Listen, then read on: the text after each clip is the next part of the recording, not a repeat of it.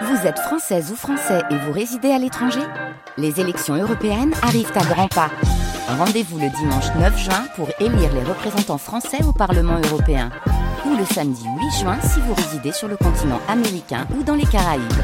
Bon vote et sur France 3 Nord-Pas-de-Calais, lundi 4 décembre, la route est en ce moment. A1, A25, A23, A22 également pour venir sur l'île et l'autoroute également. Je regarde A21 entre Bulle, les Mines et, Douai. Voilà pour la circulation. Nous ferons un point complet bien sûr dans 3-4 minutes. Thomas, la météo, encore de la pluie et de la neige mêlée aujourd'hui. Oui, puisque les températures restent mine de rien assez basses. 2 degrés dans la métropole lilloise, un petit degré à Stenvord, 2 degrés à Dunkerque, 2 degrés à Saint-Hilaire-sur-Elpe et Maubeuge dans la Vénois. Les températures vont remonter cet après-midi, ce qui fait que les quelques flocons de qu'on peut avoir euh, ce matin vont carrément se transformer en pluie cet après-midi. Thomas Schoner, Marine Le Pen réclame un renforcement du suivi de tous ceux qui sont condamnés pour des faits de terrorisme. Oui, tous ceux qui sont condamnés, mais qui ensuite sortent de prison. C'est le cas du suspect arrêté après l'attaque terroriste de Paris. Un touriste tué et deux blessés samedi soir près de la Tour Eiffel. Invité de France Bleu Nord ce matin, Marine Le Pen, députée du Pas-de-Calais, veut aller plus loin sur la rétention de sûreté permettant de maintenir en détention ceux qui ont été condamnés pour des faits de terrorisme, mais qui sont jugés toujours dangereux. La députée du Rassemblement national réagit aussi ce matin à ce que propose Gérald Darmanin sur TF1 hier soir, le ministre de l'Intérieur a réclamé que les autorités puissent demander directement des injonctions de soins. Le mise en cause dans l'attaque de Paris a été suivi pour troubles psychologiques par le passé. On m'explique que ce garçon a un problème psychiatrique. Si vraiment il avait un problème psychiatrique lourd, il n'aurait pas été condamné.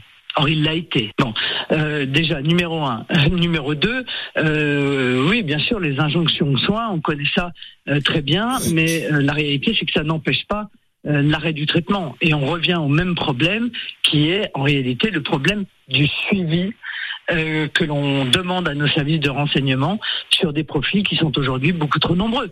Il y a des dizaines de personnes qui sortent chaque année euh, et qui ont été condamnées pour des faits de terrorisme lourd et qui sont toujours radicalisés. D'ailleurs, le procureur du parquet antiterroriste a émis cette alerte et il a raison de le faire parce que je pense que le danger s'aggrave au lieu de s'amenuiser. Et alors que la députée Rassemblement National dit ce matin que le gouvernement ne prend pas la mesure de la situation chez nos confrères de France Inter, cette déclaration également de la ministre des Sports il y a quelques minutes, à quelques mois des JO de Paris, le gouvernement est lucide, dit Amélie Oudéa Castera sur cette menace terroriste. Nous mettons tout en ordre, dit-elle, pour la réduire au maximum avec un état de vigilance le plus absolu. La procureure générale de la Cour de cassation l'a annoncé il y a quelques instants, il n'y aura pas de pourvoi en cassation dans l'affaire Éric Dupont-Moretti, le ministre de la Justice, qui a été relaxé par la Cour de justice de la République, relaxé des accusations de prise illégale d'intérêt. Il n'y aura pas de pourvoi.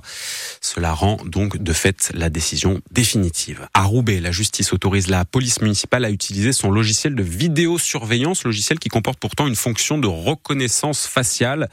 Les associations dont la Ligue des droits de l'homme s'en sont émues, mais le tribunal administratif de Lille a rejeté leur La ville de Roubaix s'est défendue dans ce dossier en expliquant que la police n'utilisait pas cette fonction de reconnaissance faciale. Le logiciel sert uniquement à identifier les plaques d'immatriculation sur réquisition de la justice. À Beuvray, une habitation a pris feu vers 21h hier soir. Une maison qui était inhabitée selon les pompiers. Personne n'a été blessé, mais le feu a nécessité trois lances à incendie pour être éteint. En football, Lille est toujours ce matin quatrième au classement de Ligue 1. Le LOSC qui s'est offert hier à Pierre Mauroy une victoire 2-0 face à Metz.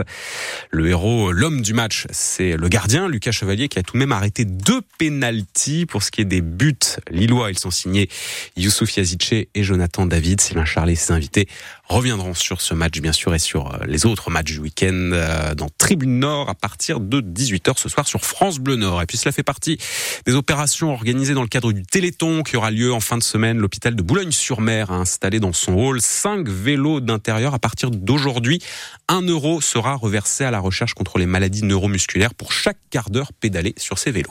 Un quart